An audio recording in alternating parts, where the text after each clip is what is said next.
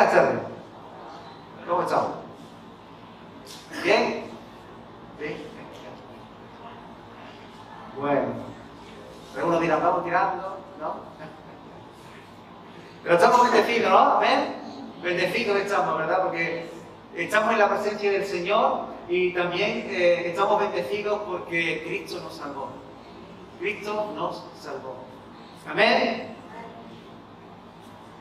Y bueno, quiero ser breve en esta, en esta tarde y, y vamos a estar eh, leyendo eh, en el capítulo 24 de Lucas, en versos del 36 al 35. Vamos a leer y dice la palabra del Señor, eh, y he aquí, dos de ellos iban el mismo día a una aldea llamada Emaús, que estaba a 60 estadios de Jerusalén, e iban hablando entre sí de todas aquellas cosas que habían acontecido. Sucedió que mientras hablaban y discutían entre sí, Jesús mismo se acercó y caminaba con ellos. Mas los ojos de ellos estaban pelados para que no le reconociesen. Y les dijo, ¿qué pláticas son estas que tenéis entre vosotros mientras camináis? ¿Y por qué estáis tristes? Y respondiendo uno de ellos, que se llamaba Cleofás, le dijo, ¿eres tú el único forastero en Jerusalén que no has sabido las cosas que en ella han acontecido en estos días? Entonces él les dijo, ¿qué cosas? Y ellos le, le dijeron, de Jesús Nazareno, que fue varón profeta, poderoso en obra y en palabra delante de Dios y de todo el pueblo. Y como le entregaron a los, y cómo lo entregaron los principales sacerdotes y nuestros eh, gobernantes a de muerte y le crucificaron. Pero nosotros esper esperábamos que Él era el que había de redimir a Israel. Y ahora, además de todo esto, hoy es ya el tercer día que esto ha acontecido. Aunque también nos han, nos han asombrado unas mujeres de entre nosotros, las cuales, las que antes del día fueron al sepulcro, y como no hallaron su cuerpo, vinieron diciendo que también habían visto visión de ángeles, quienes dijeron que él vive. Y fueron algunos de los nuestros al sepulcro y hallaron así como las mujeres habían dicho, pero a él no le vieron. Entonces él les dijo, oh insensatos y tardos de corazón, para creer todo lo que los profetas han dicho. ¿No era necesario que el Cristo padeciera estas cosas y que entrara en su gloria? Y comenzando desde Moisés y siguiendo por todos los profetas, les declaraba en todas las escrituras lo que, lo que de él decían. Llegaron a la aldea a donde iban y él hizo como que iba más lejos. Mas ellos le, le obligaron a quedarse, diciendo, quédate con nosotros, porque se hace tarde. Y el día ya ha declinado. Entró pues a quedarse con ellos. Y aconteció que estando sentado con ellos a la mesa, tomó el pan y lo bendijo, lo partió y les dio. Entonces le fueron abiertos los ojos y le reconocieron, mas él se desapareció de su vista. Y se decían el uno al otro, ¿no ardía nuestro corazón en, en nosotros mientras nos hablaba en el camino y cuando nos abría las escrituras? Y levantándose en la misma hora, volvieron a Jerusalén y hallaron a los once reunidos y a los que estaban con ellos, que decían, ha resucitado el Señor verdaderamente y ha aparecido a Simón. Entonces ellos contaban las cosas que les habían acontecido en el camino y cómo le habían reconocido al partir el pan. Vemos, eh, en esta historia podemos ver eh, a dos personas, ¿no? A dos testigos de, de Cristo, a dos discípulos, que en el mismo día de la resurrección de Jesús, ellos pretenden alejarse de Jerusalén y tomar el camino para desplazarse a, eh, a, la ciudad de Maús, o a la aldea de Maús, mejor dicho. Eh, el nombre de la ciudad de Maús en, en griego significa primavera templada. Y, y, eh, y, podemos ver, eh, y, cuanto, y cuanto menos es curioso, y, y podemos notar que, que estos dos eh, discípulos eh, salen de la ciudad de Jerusalén, de la ciudad de, paz, de la ciudad del fervor y de la adoración a Dios, para, para conducirse y desplazarse a una ciudad que tiene por nombre la primavera templada. A lo largo de, la vida del creyente podemos pasar por, diversos estados y, etapas, ¿verdad? Y, habrá etapas de gozo y de alegría o, etapas de sufrimiento y de pruebas también, ¿verdad? O podemos pasar de estados de euforia a estados, de, querer eh, tirar la toalla, ¿verdad? Podemos pasar por, muchos estados, ¿verdad? Eh, Y uno de, esos estados en los, que, en los que el creyente puede pasar es de estar en pleno fervor de adoración, en ser un creyente lleno del Espíritu Santo, que predica las buenas nuevas, que, que ora, que, intercede por la iglesia, que sirve a Dios con fervor, con amor, con pasión. Pero vemos cómo eh, por momentos o por etapas o en, algunas, en ciertas ocasiones nos vemos conducidos y desplazados a vivir en un estado de mediocridad, en un estado de tibieza espiritual, en un estado de eh, ni frío ni caliente, ¿verdad? En un estado templado. Y podemos eh, ver que esto sucede con mucha eh, asiduidad en medio del pueblo de Dios, ¿no? Personas que por, una etapa están llenos del Espíritu Santo y se les nota, ¿no? Cómo, cómo, cómo viven, ¿no? Cerca de Dios y, y en otro tiempo parece como que, se enfriaron, ¿no? Es el, tema que hoy quiero eh, estar compartiéndoles, porque eh, no sabemos el, motivo ¿no? por el cual eh, estos discípulos se fueron de, Jerusalén, pero, pero sí bien es cierto que, ellos habían sufrido una gran conmoción y, eso les llevó a estar a, hacer, eh, como, lo diré algún día. y eso hizo cuando, cuanto menos ¿no? que, que los cimientos de su fe y de su confianza en Dios pudieran ser tambaleados, ¿no? pudieran desequilibrar aquella fe y aquella confianza que en un principio podían tener en Dios. Eso los llevó a, poder a, caminar en ese camino de, Maús, ¿no? Y, ese es el camino que quizás nos vemos empujados en ciertos momentos de nuestras vidas cuando somos golpeados o conmovidos por ciertas circunstancias y problemas. Nos metemos en ese camino donde podemos ver a estos discípulos como estaban en plena confusión. Ellos vivían eh, en ese camino transitaban en plena incertidumbre, en, plena, eh, en plenas dudas y, no sabían muy bien lo que estaba pasando. Eh, habían sido conmocionados, estaban en shock porque eh, Jesús había muerto y alguien estaba diciendo por ahí que Jesús había resucitado, pero, pero ellos no, no lograban creerlo, no, no sabían qué estaba pasando en realidad. Y eso es lo que está sucediendo en ese camino de Jerusalén a Emaús. Durante ese camino, los discípulos están en plena confusión. Y me hace ver que, en medio de, este eh, pasaje, como los creyentes, ¿no? Cuando eh, empezamos eh, eh, bien en el Señor ¿no? y, terminamos a lo mejor en esa tibieza espiritual, eh, podemos entender a, través de este pasaje cómo o reconocer ¿no? cuáles son los indicadores que pueden hacerme ver si realmente estoy lleno de Dios, estoy en Jerusalén o voy de camino a Emaús o estoy en Emaús.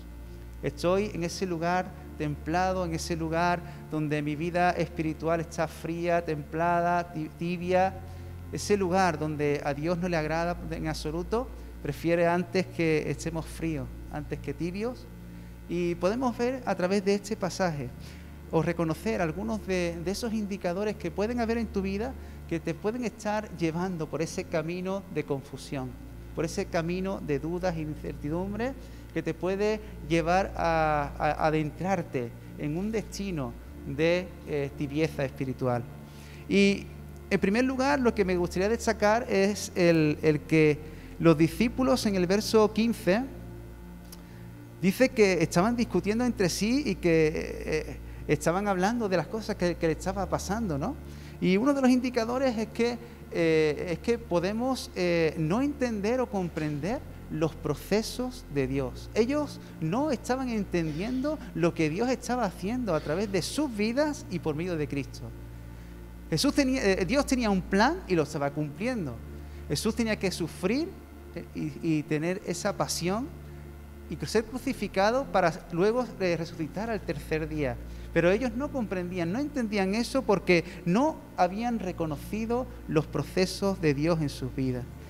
Y al igual que, que los discípulos, eh, podemos tener ese indicador de, de, no entender o no comprender o no aceptar los procesos que Dios está tratando con nuestras vidas. Lo que tenemos que dejar, lo que, tenemos que hacer, o simplemente eh, el que nos ha introducido en un trato profundo con nuestra alma. Debemos de, ser conscientes que todo lo que pasa en nuestras vidas está planeado, planificado, permitido por el Dios vivo y verdadero. Por tanto, si en medio de, tu camino estás eh, no entendiendo qué está pasando en tu vida, estás en plena confusión y no entiendes que Dios está en control de tu vida y te está llevando al lugar que Él quiere y no al, lugar que tú quieres, a ese camino de tibieza, si, estás entendiendo que, si no estás entendiendo que Dios está tratando con tu vida, puede ser un, un, indicador de que tu vida está en, ese camino hacia Emaús. Por otro lado, también otro indicador puede ser la tristeza, ¿no? Eh, eh, tenemos tristeza por, muchas, por muchas eh, por muchas circunstancias, ¿verdad? Por pérdidas, porque, por, por pecados. Y sobre todo la tristeza viene al creyente en el momento que dejamos de estar bajo la voluntad de Dios. Ahí viene la tristeza en nuestro corazón, porque el Espíritu Santo se contrista. Y esa tristeza del Espíritu Santo viene a nuestras vidas para hacernos entender de que no estamos bajo la cobertura, bajo la voluntad de nuestro Dios Altísimo.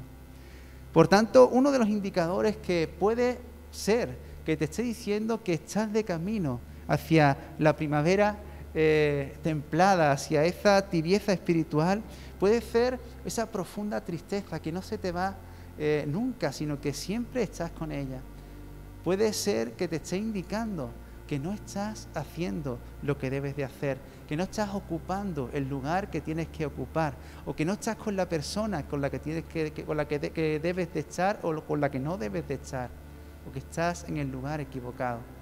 Busca la voluntad de Dios y cuando encuentres esa voluntad no habrá tristeza, sino que habrá gozo y habrá paz. Otro indicador puede ser la ceguera, espiritual. En los versos 15 y 16 podemos ver cómo ellos estaban caminando y Jesús se les acerca. Entendemos que, sus ojos estaban velados y no podían reconocerlos, no, pero me llama la atención de que Jesús estaba al lado suya y estaba caminando con ellos y estaba viajando con ellos y ellos no tenían ni idea de quién era. Hay un indicador de, personas que pueden estar conduciéndose a una mediocridad eh, cristiana o espiritual y es que no se dan cuenta de que Cristo está caminando con ellos. De que de alguna manera han dejado de ver a Jesús. Han dejado de, de ser conscientes de que Jesús está a su lado. Ellos siguen caminando y siguen haciendo sus vidas de forma natural y normal, pero sin tener en cuenta de que Jesús está con ellos en todo momento. Si hay ese indicador en tu vida de que vives cada día y no tienes tiempo para Jesús, para estar con Él cada día, o simplemente no le tomas en cuenta en ningún momento del día, es un terrible indicador de que tú estás viviendo en una mediocridad espiritual. Otro indicador que, podemos ver en medio de, este pasaje, no permitas que tu vida siga sin ser consciente de, que, de quién a Dios te regaló. No permitas seguir caminando tu vida sin dejar y permitir que Jesús sea parte de ella. No trates a Jesús como un viajero más en tu vida, como un acompañante más en tu vida. No trates a Jesús como algo más. Porque Jesús es el dueño de tu ser. Jesús es lo más importante de tu vida. Jesús es el rey de reyes, no podemos tratarlo de cualquier manera. Jesús es el único que te puede salvar, el que me puede salvar. Jesús es el único que viene en todo momento, en cualquier hora del día, a ayudarme. Es el que siempre está a mi vera, el que siempre está a mi lado, el que siempre me acompaña, el que siempre me tiene en cuenta.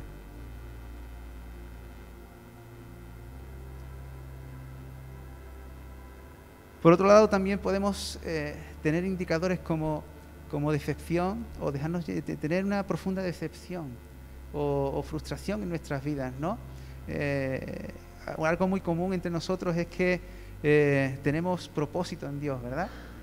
Muchos de nosotros creemos en ese propósito, aspiramos a cumplir con ese llamado, aspiramos a poder ver realizado ese sueño, a podemos, aspiramos a, o deseamos con tanta anhelo, con tanta fuerza de, que, de, vernos como Jesús quiere vernos, pero que en momentos no podemos verlo con nuestros ojos. Y acabamos, o, o, por motivos distintos, ¿no? Podemos ver cómo esos sueños se están retrasando o, por alguna circunstancia vemos cómo eh, en nuestra mente ya no cabe el poder alcanzar esos propósitos que Dios dice que cumplirá en ti. Es un claro indicador de que vives en frustración, en decepción, y esa decepción, esa frustración que por largo tiempo yo viví, te puede conducir a vivir una vida alejada de los propósitos de Dios que tanto anhela, alejada de eh, la presencia de Dios, y eh, una vida y vivir una vida mediocre en la que eh, solo eh, tienes tiempo para ti. otro de los indicadores que, que podemos ver en este, en este pasaje que, que, puede llevarnos a ese, esa tibieza es la incredulidad. Vemos cómo Jesús les reprocha, ¿no?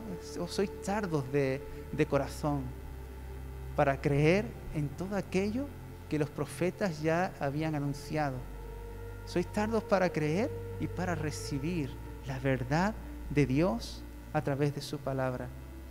Si por alguna, algún casual vienes a los cultos y, la palabra es predicada, y, no es que alguna, algunas veces uno, pues bueno, viene como viene y no se entera de nada muchas veces, pero, pero si lo, la, la, la, norma, lo, común en ti es que vienes a los cultos y, realmente no te enteras de nada.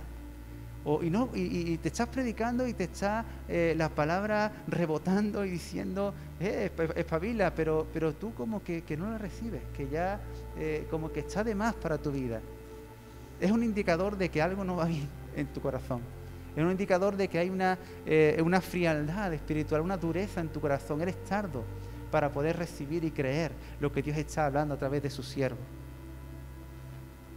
Si no recibes la palabra, tu vida se eh, desnutre y tu espíritu se va secando. La incredulidad puede también eh, verse si por algún casual tú coges la palabra del Señor en tu casa y, y se te hace tosca, se te hace pesada.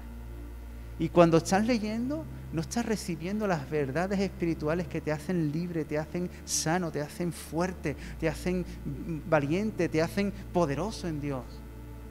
Tu mente está embotada, ya no puedes recibir la verdad. Y la consecuencia de ello es que tu alma se está secando, tu espíritu se, está secando. Es un indicador de que tú y, de, que, tu vida se está eh, marchitando y que vas camino hacia ese lugar de tibieza espiritual.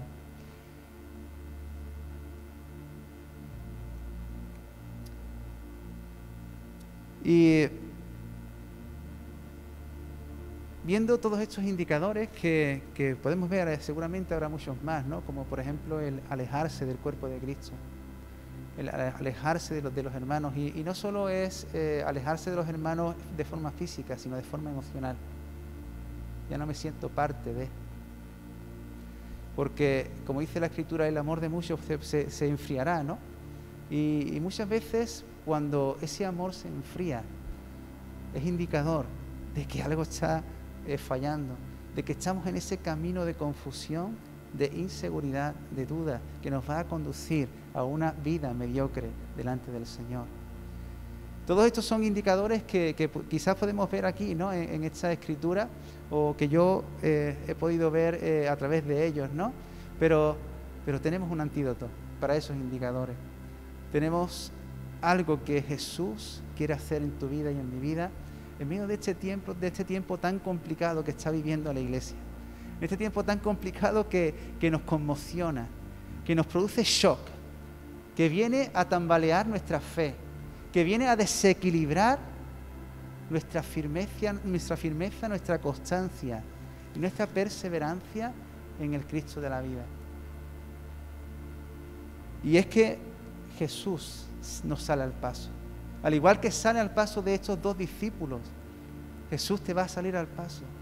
Porque a Él no le agrada en absoluto perder una sola de sus ovejas. Él deja las 99 y va por la que se perdió. Y Él te sale al paso. Te sale al paso. Siempre que estés eh, donde estés, tú eres un hijo de Dios y Jesús te saldrá al paso para rescatarte, para recuperarte y para restaurarte. Ese es el Cristo que tú y yo hemos creído. Ese es el Cristo que te sale, que te sale al camino para decirte y para hacerte recordar lo que les hizo recordar a ellos para volver a tener la pasión que tuvieron en un principio. Solo Jesús lo que hizo fue volver a evangelizarlo. Les volvió a contar que Jesús era su Salvador, que era la promesa de su libertad en Dios. Él les iluminó de nuevo las escrituras a esos discípulos para que volvieran a entender quién era Jesús. Les abrió los ojos para que pudieran ver otra vez a Jesús. En medio de la, mediocridad, en medio de la zona de, tibieza espiritual o en medio de, ese camino de confusión, tú tienes que volver a ver a Jesús. Por eso es necesario que pidas a Dios que sea iluminada tu mente para comprender y entender de nuevo el Evangelio. Para volver a entender y comprender de nuevo quién es Jesús y la obra que Él hizo en ti y en mí. Y no solo eso, también Él no solo les mostró las, escrituras, sino que Él hizo algo, ¿verdad? ¿Qué simboliza, qué simboliza el partir el pan? Les recordó lo que Jesús hizo en la cruz del Calvario. Su cuerpo fue quebrado y les recordó la muerte del Señor. Debemos de recordar la muerte del Señor cada día. Debemos de recordar de dónde Dios nos ha sacado y debemos de recordar cuánto pagó Jesús en esa cruz del Calvario para poder volver a ver a Jesús. Jesús quiere volver a verte fervoroso, iglesia. Jesús quiere volver a verte lleno de pasión. Y estos discípulos volvieron a tener pasión cuando fueron reseteados mentalmente para volver a entender y ver a Jesús. ¿Tú necesitas ver a Jesús? Jesús te sale al paso. Jesús te sale al paso porque Él es real. Él es real.